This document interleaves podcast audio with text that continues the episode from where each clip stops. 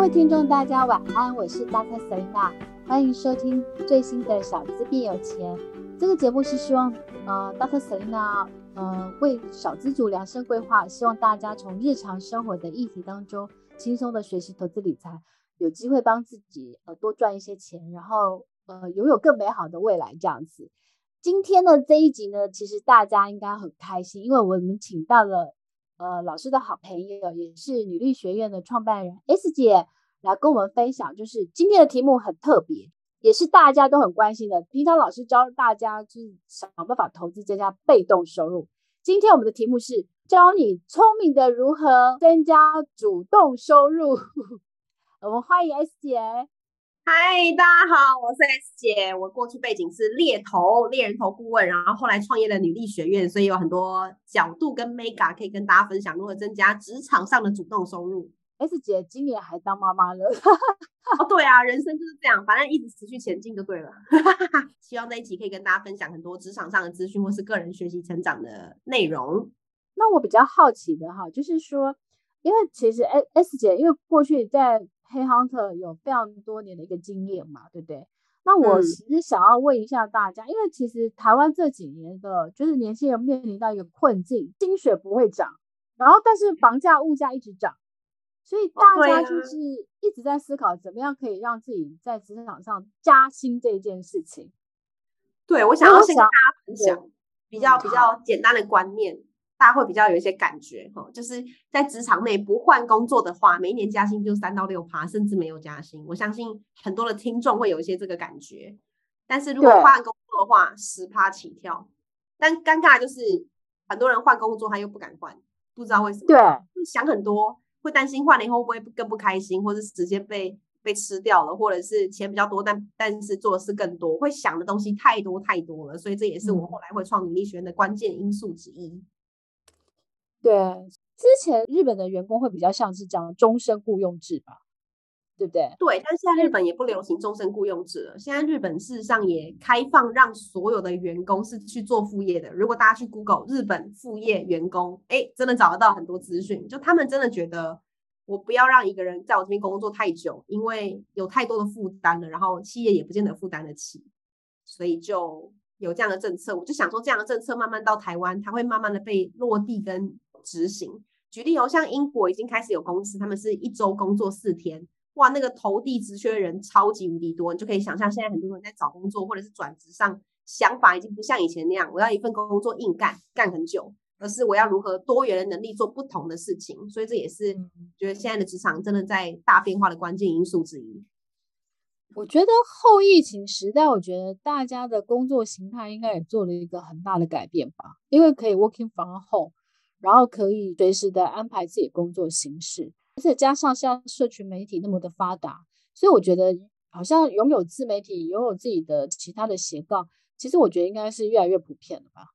我觉得它的普遍方式是这样的，就是可能从一个东西它普遍一定是一两个人开始做，and then 开始一群人 follow，才开始大量普遍。你看，像我刚刚提到日本，已经开始有人这样做，已经不是终身雇佣制，他真的会换工作，而且可能一年半或三四年就换一次工作。那跟我们以前认知的工作模式就有一个很大很大的不同了。那一旦你常常换工作，你的想法遇到不同人，你的沟通方式可能就会开始调整，你的弹性度会越高，沟通力越强，然后你看事情的角度会越来越不一样，而不是单纯的升迁或者是这样子在有那种职场生存力的感觉。所以。事实上呢，现在很多人开始思考东西，不是只有工作，因为他们相信工作的收入是一部分，可是收入应该是组合式的工作。他们慢慢开始看到很多个人品牌经营者真的不用工作了，或是远距工作者，他真的不用进办公室，他们就会觉得这件事可行，有安全感，就会慢慢的开始有人 follow。所以因此会有很多人做个人品牌，也很多人斜杠开始兼职创业，或者是干脆说本来本来他在公司做很多不同类型的客户的人，他就开始。把客户收一收，收集了以后，后续自己创业也都有可能。所以，的确，现在的创业模式跟以前已经不太一样了。有些人是做生意的方式创业，有些人是加盟体系，但有些人就投资理财，这是 Selina 最强项专业的。那有些人对，有些人就是靠啊、呃，他不停的从工作中找到他的生活意义跟价值。所以，的确，现在的工作模式一直变。那我也非常相信未来的工时啊，像。好几年前，好，这我不知道多久以前了。当时还是一周只周休一天嘛，现在大家已经习惯周休两天了。有没有可能未来会周休三天呢？如果科技，台湾好像原神出版社都一直是周休三天的吧？超棒哎、欸，超棒！对啊，但是重点是周休三天，我们总不能把三天都拿来休息，所以这三天可以做其他事吧。所以他不会只专注在投资理财，他可能会开始想要知道我要如何进修，让我的投资理财观念更好，然后我愿意花钱，然后去做一些投资自己的事情，而不是单纯只是投资在你的那个理财上面，而是投资自己这件事情。因为多出来的时间，除了休息进修以外，开始多一些人脉的交流，或是看看不同的机会。那的确哦，我们我非常的认同未来的工时不会是一个礼拜四十个小时，可能三十个小时。那多出来的十小时就有很多地方可以应用了。哎，那 S 姐，我想要问你哦，就是说，比如说，呃，假设他年轻人他工作个呃两三年之后，然后他如何跳槽可以让他自己的薪水可以变多呢？这是多数人会有的问题。好，通常人都会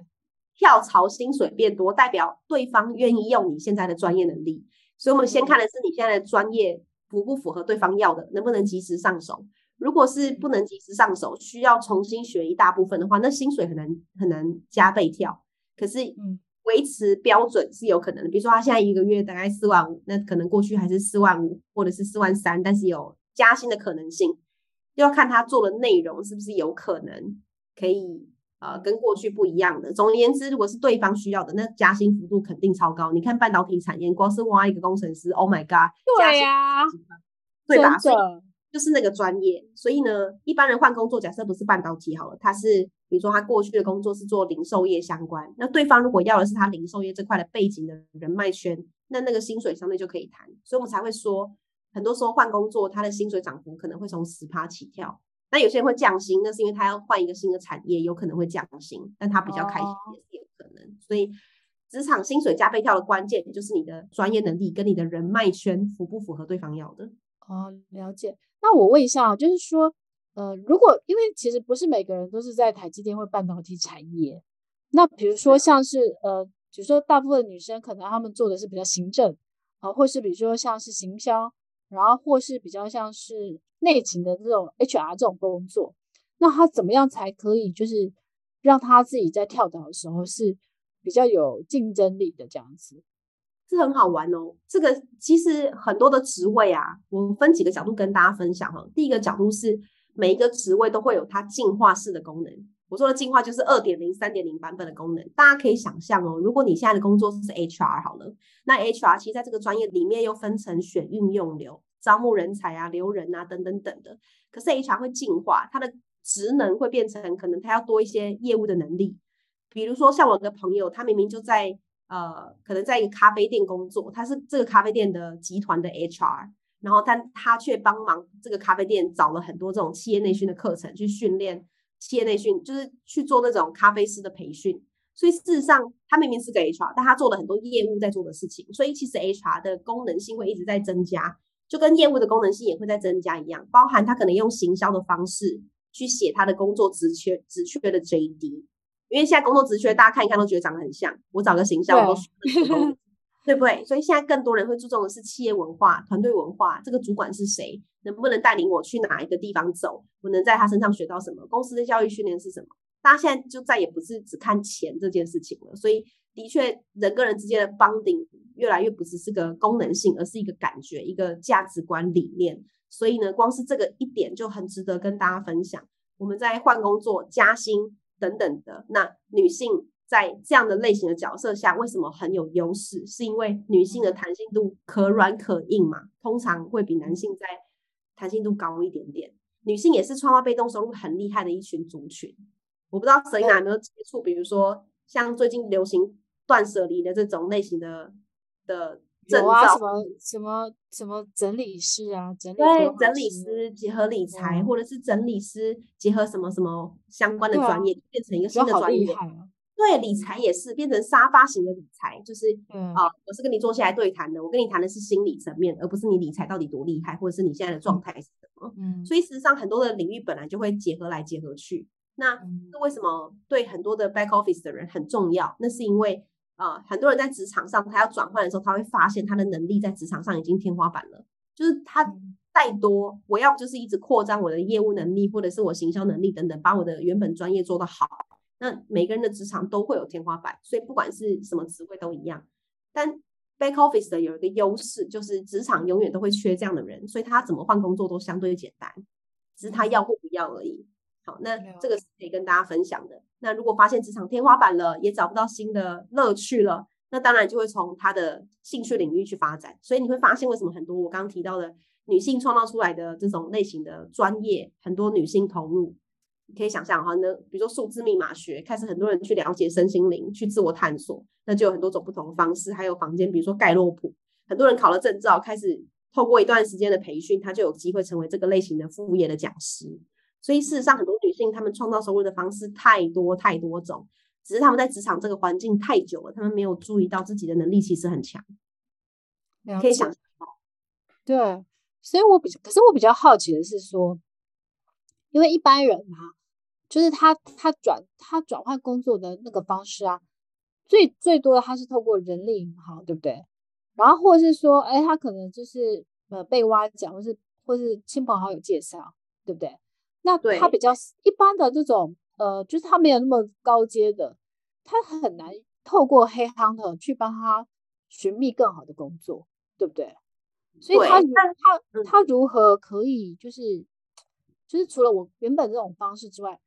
他有更多的方式是可以让他有机会在转职的过程当中，他是可以让他就是不管是被 consult 啊，或是被就是被有更多的机会看到这样子，这是我的疑问。哦，这个疑问其实很大的重点来自于他在职场上的人脉，或是生活圈的人脉，尤其是生活圈。像 Selina 刚刚提到，转换工作除了一般平台以外，多数都是透过人介绍的。那我们都会以为，透过人介绍是哦，我以前的主管或以前我以前的同事去了哪里，所以我就去哪里，这叫整包式的去哪里，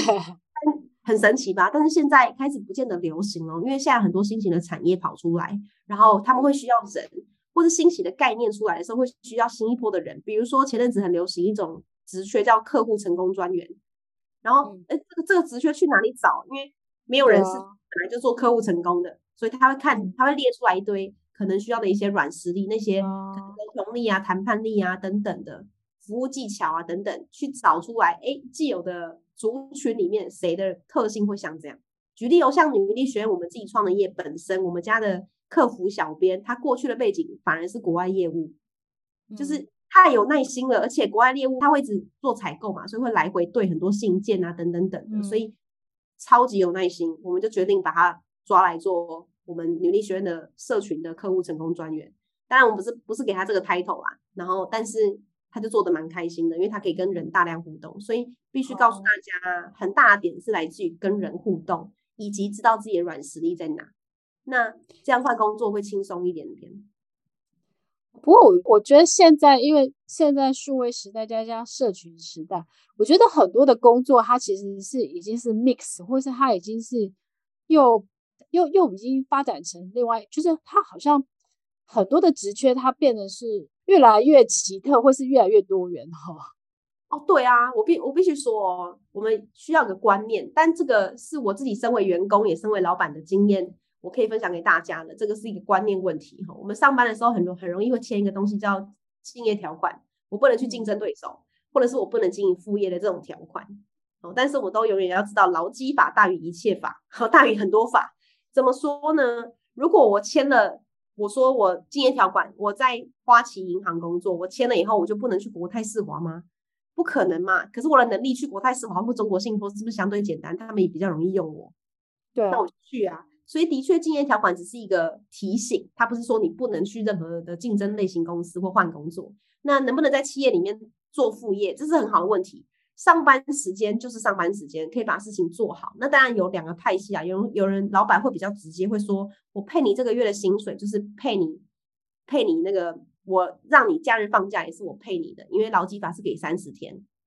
大家可以想象吗？三十天哦，可是我工作是不是二十？所以有些老板会很直接哦，也蛮靠腰的，会直接说你的假日是我给你放的。哇，这真的很情绪勒索。好，但是这是法法定规定，你就是一周工作四十个小时啊。对吧？所以其实很多时间人是可以来做副业的。企业现在已经开始开放这件事情，包含现在连公务员都可以做副业，只要不影响工作品质。那这很重要。为什么？因为呃，一个观念很简单啦，就是企业很多的企业都在做 ecosystem，一下并购 A 并购 B，开自己的咖啡厅有没有？比如说雄狮就开自己的咖啡厅啊，对啊，然后有些人就投入旅馆业啊、观光产业啊，对吧？你看连华硕，华硕的那个下面那个和硕，和硕也做自己的金硕，做隐形眼镜、欸，诶从代工做到隐形眼镜去，他也在做副业啊。企业可以做副业，为什么人不行？嗯，所以。这个观念本来就会被开放，只是慢慢的大家知道了，所以开始会很多人听到斜杠这个字，就是因为我不敢让自己全职创业，我让自己先边工作边找兴趣，或是从中找到一些利润的点存在。那斜杠它是有一个形象跟品牌价值的，除非如果你做的事情不是有那个品牌价值的话，或是个人品牌的话。都比较像是兼职啦，我还是要跟大家提醒，因为如果你的工作是一份，然后你又做另外一个兼差，那个东西叫兼差，不叫斜杠。啊，我听过有个人他开他开 Uber，然后之前 Uber 还可以就是边兼职做的时候，他是说他自己是斜杠青年，那我就直接在 Uber 车上说，其实不是，他只是兼职，所以兼差跟斜杠还是有很大的距离的，还是跟大家分享一下。嗯嗯嗯，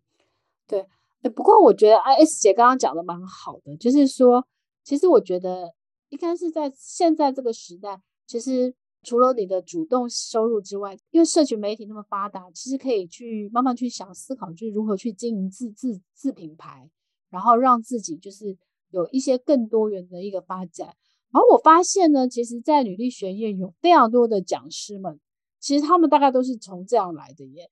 我有观察到，嗯，对，非常的感恩。的确，我们女力学院现在创了两年多，今年迈入第三年。感恩 Selina 就是非常支持我们，担任我们的大使之一，分享很多很有用、很实用的资讯给我们。那的确，所有讲师都是超过一百二十位，都是我们花时间去做功课研究，他的成功模式可复制、可学习。然后他不是一瞬间爆红的角色，他一定是做过了什么样的规划，然后可以让学员学到东西，我们才邀请他。那当然不是每一位我都邀请成功啦，但是我相信女性是很喜欢互助的，而不是竞争跟比较。那我们的女力学院重点的目的都是让大家在生活中成长、学习、享受学习，而不是把学习变成一种压力。所以我们的讲师呢，他可能在平常的专业领域可能超强，但是可能在我们的学院，我们不见得会让他讲那些最强的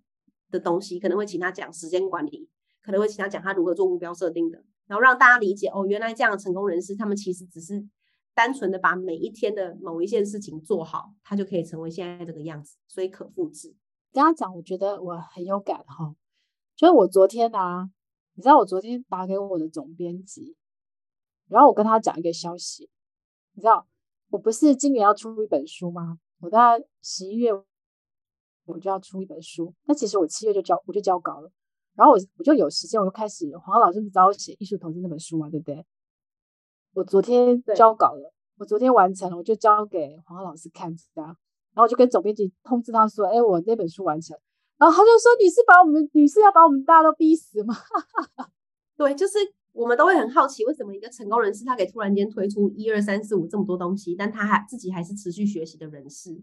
一定是时间管理做的特别不错。或者是某些目标设定，他很懂得怎么做，或是他利用周遭的人脉跟资源去去合作这样。所以，呃，女力学院的很大重点是在教大家软实力怎么培养。所以我们必须逼大家是一整年式的学习，不会只是单纯的三天两夜，或是单纯一整天的论坛，而是每个礼拜持续在礼拜一晚上跟我们在线上直播学习。当然可以可以看回放，然后学习每个礼拜的一些我们设定的主题，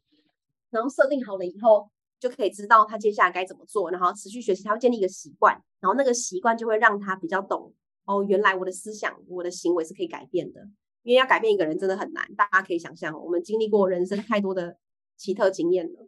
嗯，不过我我其实我自己觉得啊，就是说，因为也有很多人来问我这个问题，时间管理或执行力这样子，但是我自己觉得，其实呃，我觉得我们每天只要进步一点点就好了，然后。你每天只要完成你，就是比如说你年度目标，你把它切到每个月，然后再切到每周，再切到每一天。其实你只要每一天完成一个小小的梦想，或小小的一个计划，事实上我觉得就是时间加复利下来，你就会变成一个很厉害的人，这样子。女性巴菲特的感觉。对，所以我觉得，其实我今天特别请 S 姐来，是因为我觉得她，我一直好佩服她，就是她跟 Elsa 可以创办这个女力学院。我看他们办学办了两年多来，我就觉得他们是台湾就是最热情的，就是就是女性教育家。可以这么说，因为我们的学院的有几个比较呃大的宗旨，但第一个我们的使命就是串联女力的无限可能，所以只要让女性能够有所改变，或是学习如何独立的，包含思想啊、行动跟经济独立，我们都很愿意投入，因为我们非常相信改变一个女性是可以改变一个家庭的，所以这个是我们自己学院的 slogan，然后也分享给大家这样。那我们会很热情，也是因为刚好擅做做了我们擅长的事情，且有热情的。比如说，像我们，我跟 Elsa 在创业之前，Elsa 是我的创业另外一位 partner。我们本身都是在某个领域上的 KOL。我可能在职场上市，然后 Elsa 她在生活形式，然后她在新加坡创业，然后有自己出了三本书。那我们两个结合起来，完全不同个性的人，却在透过女力学院，我们把啊、不同类型人聚合在一起。然后我的强项是对外，Elsa 很内向，比较偏对内。那我们就把我们两个人的专业合起来，创了这个学院。所以。呃，中间当然很多挑战跟挫折，可是我们只要不违反我们的使命的事，我们都愿意持续做。虽然说很累，然后其实也没有赚很多，但是呢，比我们之前比起来啦，因为我们自己经营个人品牌，其实收入也不错。那但我们还是觉得这个使命很重要，所以我们持续的在努力的改善自己跟整个学院，跟优化我们的服务流程。所以这是我们第三届在招生，我都很期期许大家可以看看女力学院在做的事情。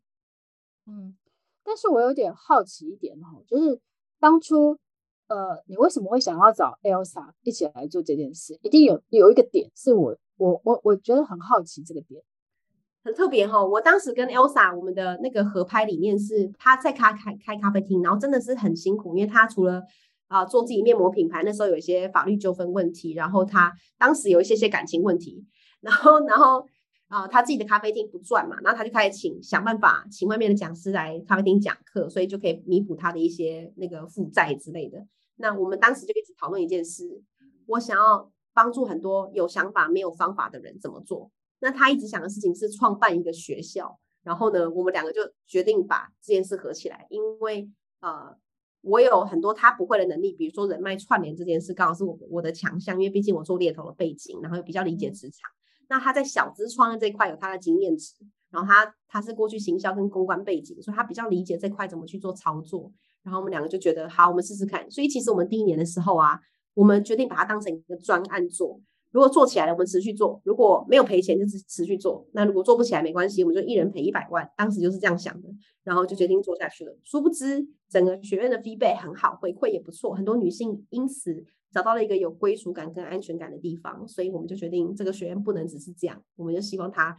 越来越不一样，而且可以啊、串联更多事情。所以我们在今年办了一个很大的活动，叫女力节。那也期许这这个这个活动明年可以持续持续的发生。原因是因为女力节是我们唯一对外让大家知道女女女力学院在做什么事情的地方，然后可以让很多女性串联彼此，把创业啊、生活啊、体验啊等等的沉浸式学习都在这个。节日里面让大家体会到，然后才知道，哎，我们真的在做的事不是只有教学，而是学以致用，类似这样。我我讲一下哈，就是说我担任女力学院的大使两年嘛，然后每一年都是呃会去跟女力学院的学员演讲。那其实我很喜欢去跟女力学院的学员演讲，其实就跟我在上班族呃财务发展学院学员就是分享的时候，我的感觉很像。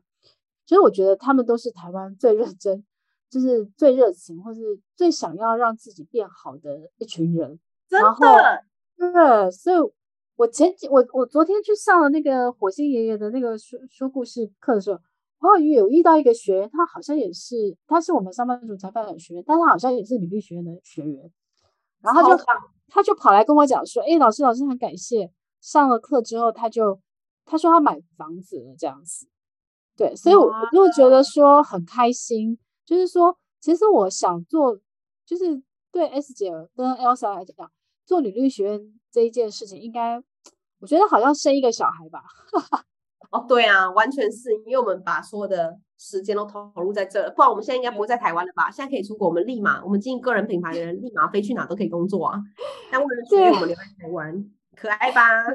对，对，我后来去演讲的时候，我有。我我觉得我还很体会到，就是有很多的女生，很多很棒的女生，为什么愿意担任女力学院的大使或是讲师？我觉得他们应该是他们人生有很多的生命的历程或生命的故事，然后很希望用他们自己的一些成功的经验，或是他们自己失败的一些过程，然后分享给就是其他的女生，希望就是用生命去影响生命，然后让这些女生可以成为一个更更好的女生。所以我觉得这个精神是我很喜欢的。那也就是我我每一年就是愿意，也不是愿意啊，就是花时间去就是担任大使这件，我觉得是很有意义的嘛。所以我就是很希望就是 Elsa 跟 S 姐的这个女力学院可以越办越好这样子。那因为现在他们。进行第三届了嘛，所以最近在第三届招生，然后所以可能请呃 S 姐讲一下，就是第三届会有什么不一样的地方，然后怎么可以加入女力学院这样子。很棒！首先，先跟大家提及，就是可以搜寻我们的官网，或者搜寻 Google 女力学院就会跑出来。那我们官网里面有我们超过一百二十位讲师的整体讯息，那那边会看到更多资讯。那我们第三届跟第二届哪里不一样呢？就只差在讲师群有稍微做调整。那第二点是呢，我们在呃台北市的基隆路一段那边有一个新的女力空间，它是呃仿照，也不是仿照，就是我参考。参考国外一个共享空间叫 The Wing，它是一个专门逢女性的那种 co-working space，然后我们把它设计成一个讲座空间，然后也是一个半 co-working space 的开放式的方式，让大家有一个有地方可以去。所以北漂族呢，他如果累了，想要揪大家去那边一个晚上看个电影，那边是完全两部投影机是可以摆设的。所以女力空间大家也可以去 Google，我们现在还看不到资讯啦，但是慢慢会看到我们在网络上会公布我们女力空间的资讯，可以开放租借。那这也是很重要，因为我们所有的福利都会给学员最多。那我们现在第三届招生呢，我们通常都是每一年的九月九号到十二月三十一号。那今年会多一个礼拜到一月七号，原因是因为很多人都会卡在一月二号的时候说怎么办？我要报名，然后我错过你十二月三十一号报名的时间了。Oh my god，怎么办？然后一直狂求。那那个时候我们就会很痛苦，因为。系统跑不动，我们必须要用手动汇款，不能用刷卡的，所以或者是我们要设计一页式的方式给他刷卡，就很麻烦。所以我们今年开放到二零二三年的一月七号，到那个时候可以报名整个第三届。那最大的不同也是学员之间的不同，因为我们很注重社群之间的交流。那社群之间的交流包含了我们有设计六大社团，那六大社团又分成比较严肃的跟比较享受生活的，因为你知道每个人他们来的目的可能不只是改变自己，可能有些人是想要了解如何好好说话、好好生活，有些人想要多认识一点人脉，因为他可能正打算创业，所以其实每个人来的想法跟目标不一样。那我们设计的六大社团呢，就会有分比较硬的，比如说商业社团啦、理财社团啦、行销社团。就会很多的不同学习，那我们也会选出团长跟行销长啊等等的，让他们有一些责任，然后去把这个社团营运好，他自己也会从中吸取到很多的经验值。然后另外的三大社团就是我们的美感、社交跟运动社团，那他就相对轻松，很多活动可以参加，然后都去认识一些不同的朋友，或是了解一些呃你过去想过但没有了解的事情，比如说揪团去参观画廊，比如说揪团去潜水。有人就团去攀岩都有，然后我觉得都是很棒很棒的体验。那这个是不同社团会给大家不同的感觉，所以很多学员来哦，他的目的不见得是上讲师的课，是来参加社团的。那都有都有，所以不管怎么样学习，让自己有所前进非常的重要。所以呢，也让我们工商打个广告，我们的招生呢到十月十八号之前呢都有早鸟的价格，欢迎大家好好看一下我们的官网。简单讲一下，就是你报呃女力学院一年。然后你可以上一年的课，每一个礼拜都有不同的讲师，他会有不同的主题，还有大使的演讲，然后他们还有不同的工作坊、运动会、女力节，所以你加入了这个女力学院，根本就是呃，等于是去上大学啊，然后你可以交到很多一起就是成长的好朋友。然后你也可以呃，就是认识很多优秀的讲师跟大师这样子。对，我必须说很多很特别的案例哦，像我们学员，我就问到一些我觉得很特殊的职位，比如说他是古迹修复师，嗯，我听到觉得 Oh my God，我我没有什么机会可以认识，对，没有机会认识这样的人。我小时候想要成为考古学家，哎，对，于是就是我们小时候。因为我看你如何的女儿。就会想成考古学家，对，我们都没有管道去认识一些不同领域的人，那多认识他们，了解故事。比如说有人在故宫工作，那我们就会了解哦，原来故宫是怎么运作的。了解的越多，你越能够知道怎么筛选。其实这件事蛮重要的，因为我相信女性都需要有一些选择的权利，而不是妥协，或者是在决策上有太多的牵绊。这个是我觉得女性跟男性的不一样。女性的牵绊很多啊，你看有另一半、小孩。然后自己的一些什么年纪的问题，还有他的家人等等。但男性就是责任，责任，责任。所以的确，那个牵绊点是不同的。我我其实我今天看到在网络上也有一个 KOL 他讲，他说他这几年呢、啊，他以前也是一样，就是觉得呃有家庭就要以老公或是以小孩为重，但是他这这几年他就觉得他要多一些时间让自己呃活的，就是活出自己的生命，然后他觉得要留一点时间 me time 给自己去学习，然后去结交朋友，然后让自己的世界不一样。他觉得他这样才会比较是一个。他想要过的人生啊，所以我非常鼓励，就是说，呃，Dr. Selena 的这些就是听众啊，如果你们想要就是让自己可以，就是比如说呃经营自品牌啊，然后培养斜杠，或是扩展你的人脉，培养职场竞争力，就是其实还蛮推荐大家可以去参参考一下，就是是不是可以去呃报这次的女力学院这样子，所以就是呃欢迎大家可以搜寻女力学院这样子，对，然后非常的感恩。对，然后我们的这个报名的链接也会放在那个我们的那个呃，就是这一集的说明的那个文案当中，大家可以这样去参考，比较快，这样子。对，非常的感恩，非常非常的棒。继续，大家可以在女力学院看到彼此，然后有所交流。那我相信女性真的，她当她要改变的时候，那个精神力跟勇气是真的很拽的。因为我们学院有一个 slogan 叫做“目标大于恐惧，就能无所畏惧”。对。我我觉得很棒，但是我觉得一定有很多男生说他们也很想参加。哎，对，我们的确遇到，但是他会跟他老婆报名，然后他老婆主要上，然后开扩音，他们一起听，这样是有这样有这样蛮蛮好的，就是对，是一人报名两人上啊，这样子。对，然后还有人是妈妈帮小孩一起报名，然后小孩一起上课，这样是很棒的、哦。也有人报了以后，他会开扩音让他妈妈听，让他了解这个世界现在流行什么。哎、欸，真的，我我我之前在那个。大大学院的直播课程啊，我好多粉丝是他开，然后他就是叫他女儿念国中、念高中的女儿都一跟他一起学理财耶，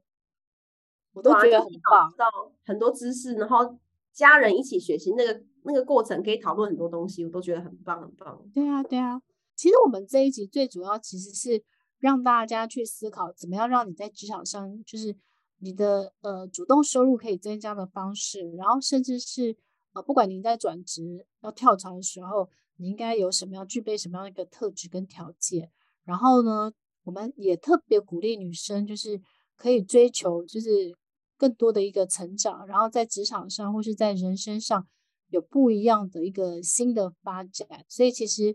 我觉得像呃女力学院应该是提供给大家一个非常好的一个学习的一个管道跟一个园地这样子，所以也很。欢迎大家可以去报名这样子。对，人脉交流是一个很棒的过程。我想要最后跟大家稍微补充一下，就是啊、呃，为什么这很重要？因为很多人转职可能是透过这边转的，因为大家聊天认识久了，反而认识这个人以后更知道说，诶，也许我的朋友哪边在找人，也许你可以去试试看。很多人换工作大概就类似这样的方式换，而不是单纯透过一零四或是过去的主管，然后让自己在同一个领域里面转转圈圈。那最后想跟大家分享就是。啊、呃，转职加薪这件事情啊，很多时候我们会参考一些网络资讯，但事实上呢，真正的加薪除了那个硬实力以外，最大的过程还是那个软实力，增加你在职场上的价值，因为那个是别人拿不走，而且很难复制的。这是最后想要跟大家分享的。嗯，其实我觉得人脉应该就是一个非常大的一个武器，因为嗯，你如果有非常好的一个人脉，其实不管是你在就是。你在工作上啊，或是你在洽工，或是业务上面，我相信应该都会给你很多的帮助的这样子。所以加入女力学院，应该等于是你有机会可以有呃认识一两百个厉害的讲师，然后再加上你可能有机会认识一千个同学，很各各个领域很厉害的优秀的女生，然后他们可能可以成为你之后一千个人脉这样子。对，确实哦，改变不用很多，只要让自己跟去年不一样，其实就很棒了。嗯，好啊，但就是嗯，谢谢 S 姐来跟我们分享，就是呃，就是如何在职场上主动加薪的一些方法，然后也介绍了创办女力学院这个过程，还有第三届女力学院这个招生，然后我们很希望就是女力学院可以越办越好这样子。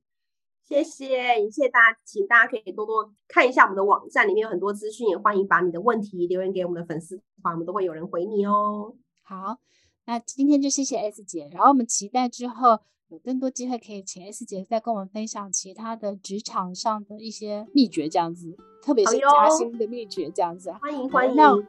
那我们今天的节目就到这边，谢谢大家，欢迎大家继续呃准时的收听《小资币有钱》，拜拜，拜拜。